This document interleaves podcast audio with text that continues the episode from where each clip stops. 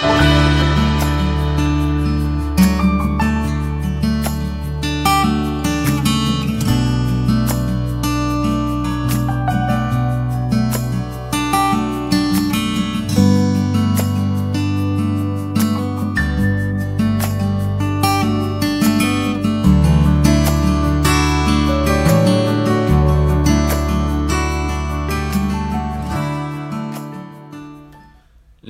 Del Santo Evangelio según San Lucas. En aquel tiempo Jesús reunió a los doce y les dio poder y autoridad sobre toda clase de demonios y para curar enfermedades. Luego los envió a proclamar el reino de Dios y a curar los enfermos, diciéndoles, No lleven nada para el camino, ni bastón, ni alforja, ni pan, ni dinero, tampoco lleven túnica de respuesto quédense en la casa donde entren hasta que se vayan de aquel sitio. Y si alguien no les recibe, al salir de aquel pueblo sacúdanse el polvo de los pies para probar su culpa.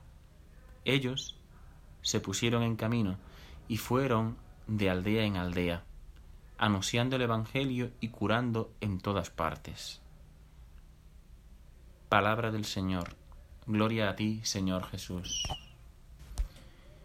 San Lucas, en los primeros capítulos de su Evangelio, va describiendo las distintas acciones de Jesús, nos va narrando todo lo que Él va haciendo, lo que dice, los gestos que tiene con los enfermos, con los pobres. Ya en el capítulo cuarto, con ese discurso inaugural en la sinagoga, nos indica que en Jesús se cumple esa profecía de Isaías. El Espíritu del Señor está sobre mí, porque Él me ha ungido, me ha enviado para anunciar el Evangelio a los pobres, para anunciar a los cautivos la libertad, a los ciegos la vista, para dar libertad a los oprimidos, para anunciar el año de gracia del Señor vemos que Jesús va realizando efectivamente esos signos que de alguna manera manifiestan que Él es el Hijo de Dios, no es un profeta más, sino que hay algo especial en su persona. En el Evangelio que hoy hemos leído vemos cómo esas mismas características que ya se van dando en el ministerio de Jesús, de alguna manera ahora son comunicadas a los discípulos. Esas cualidades, la autoridad para enseñar, para sanar, para curar, los discípulos las reciben por parte de, de Jesús que llama y que tiene misericordia con ellos hasta el punto de asociarlos a su misma misión. Dice el Evangelio que hemos escuchado que Jesús reunió a los doce y les dio poder y autoridad sobre toda clase de demonios y para curar enfermedades. Entonces es Jesús el que llama, Él tiene la iniciativa, Él elige a un grupo de personas, a una serie de hombres, para darles su misma autoridad, su mismo poder, de tal manera que ellos pueden continuar la misma misión de Jesús. Jesús vino a este mundo para instaurar el reino de Dios. Los discípulos son enviados para proclamar dicho reino. Y la proclamación de este reino es también sanadora o va de alguna manera vinculada a la curación de enfermedades.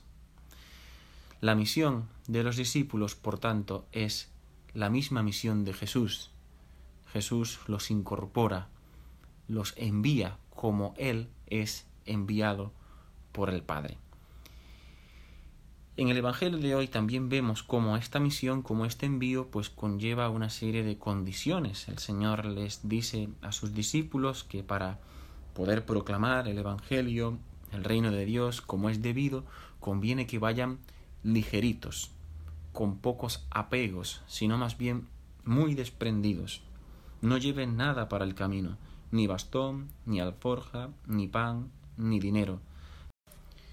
Conviene, por tanto, que el discípulo lleve un estilo de vida más bien austero, que no dependa de las cosas materiales, sino que más bien dependa solo y exclusivamente del amor de Dios, que es un Padre providente que se encarga ya de proveer hasta incluso en los detalles más materiales y accidentales. También les invita a aprender a vivir de la hospitalidad. Allí donde vayan, quédense en esa casa donde entran hasta que se vayan de aquel sitio. No vayan más bien de casa en casa, cambiando de lugar en lugar, sino que estar fundamentados en el amor de Dios y en su providencia lleva a que haya una cierta estabilidad en cuanto a irse de un lugar a otro, ¿no? Hay un detalle interesante en este Evangelio. Jesús le dice a sus discípulos que si en aquel pueblo no les reciben, al salir de allí, para probar su culpa, se sacudan el polvo de los pies. Es un gesto que puede sonar insultante, pero no es un desprecio, ni mucho menos, sino que al contrario es un signo que intenta aludir precisamente al desinterés de los discípulos a la hora de evangelizar. Ellos van de pueblo en pueblo no para, eh, digamos, beneficiarse de los bienes de aquellos pueblos, no van para vivir de ellos, no son unos vividores, sino que incluso, para que eso se note, dejan allí el polvo de aquel lugar, porque no quieren llevarse absolutamente nada, sino que quieren dar gratuitamente lo que gratuitamente han recibido. Los discípulos se pusieron en camino, dice el Evangelio, e iban de aldea en aldea anunciando el Evangelio y curando por todas partes. Nosotros también estamos llamados a salir, a salir de nuestras comodidades y anunciar el Evangelio incluso en estas circunstancias pandémicas.